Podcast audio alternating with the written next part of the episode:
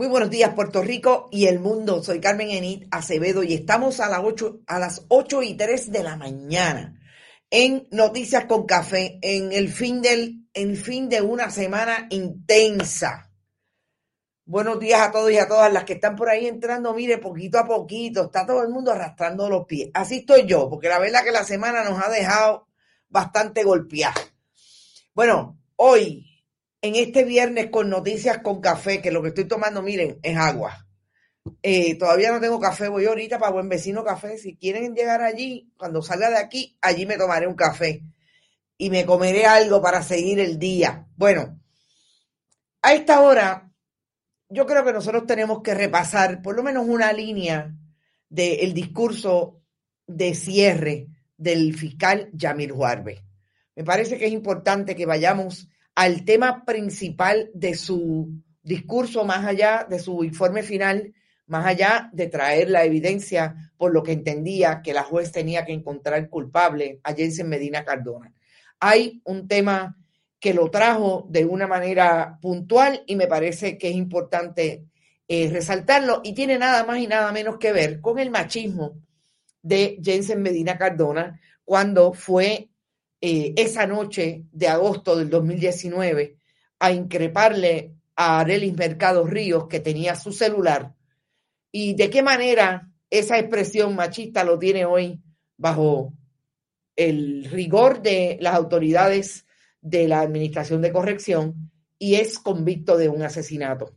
Vamos a hablar también de lo que está pasando en la Universidad de Puerto Rico, Junta de Gobierno de la Universidad la presidenta interina nos dijo ayer que había sido una confusión eso de que ella estaba celebrando los 500 millones que le van a, dar a la universidad por cinco años. Pero hoy la Junta de Gobierno le dice aparentemente a quien ellos, con quien ellos hablan de los medios tradicionales que celebran el eh, plan de ajuste con relación a la universidad. Interesante ustedes juzgarán quién dice la verdad. Eh, también vamos a hablar de lo que la Junta aceptó. Siempre hemos dicho desde el pasado lunes que la Junta le dice una cosa al país y le dice otra al tribunal. Pues mire, está resuelto, está confirmado a través de lo que le dijo al tribunal cuando supuestamente aceptó eh, la ley 1003 como salió, pero ahora va a argumentar en el tribunal lo que puede hacer independientemente del proyecto de ley. Interesante.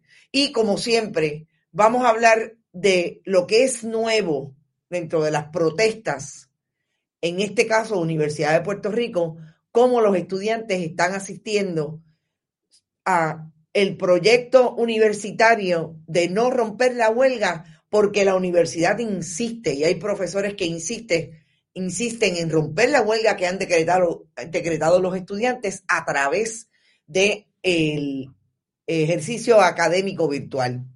Vamos a hablar también de Vieques, porque la privatización de los servicios de salud de Vieques están clarísimos y vamos a dar un ejemplo de lo que siempre hemos denunciado. No hay todavía hospital para Vieques un proyecto público, como siempre había sido el proyecto público del sistema de salud en Puerto Rico, y ya tienen un eh, dispensario 330 bajo el modelo de una privatizadora, que es una organización sin fines de lucro porque da servicios de salud, y así se constituyen, pero ahí está.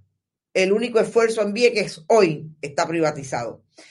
Como siempre, compartan, compartan, compartan, vayan a bonitasradio.net, allí pueden donar a través de PayPal y tarjetas de crédito. También lo pueden hacer a través de la Fundación Periodismo 21 en su ATH móvil.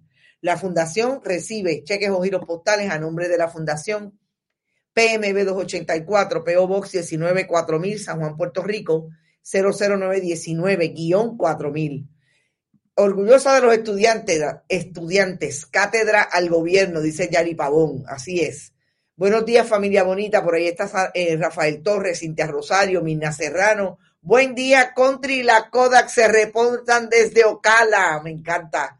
Country está en la casa, dos veces. En la diáspora puertorriqueña está Mina y Carmen Enita aquí en el estudio de Bonita Radio. Bueno, Bonita está en Instagram, Bonita Radio, Bonita guion bajo radio en Twitter, iBox, iTunes y Spotify. Siempre están todos los programas podcast, igualmente en el canal de YouTube 24-7. Bonita Radio. Igualmente, recuerden que nos auspician Buen Vecino Café, la cooperativa Abraham Rosa, la cooperativa de Vega Alta, la cooperativa de Juana Díaz y Manuel Seno Gandía. Gracias a las cooperativas que apoyan este proyecto. Carmen Negrón también está por ahí, por ahí vi que está tempranito mi amigo vicepresidente de la Fundación Periodismo Siglo XXI, el amigo Mario Roche. Mario, en la universidad, Mario se jubiló recientemente, está que arde la cosa. Buenos días, guerreros. No entiendo cómo puede el gobierno celebrar la OPR cuando la Junta le quitaron 26% de su presupuesto y eso que la OPR ha estado pagando su deuda. Dice Polo Quile. Eh, Lueli Velázquez también está por ahí. María Jurado, buenos días, María. Rafael Torres, el Führer le tiene unos buenos días a Chaco Vargas Vidot, pero otra vez, sí, ayer también le, déjame buscar eso porque no lo vi, este, no me digas que otra vez está eh, Tomás Rivera Chats hablando de Chaco Vargas Vidot. Es interesante lo que está haciendo eh, Tomás Rivera Chats últimamente.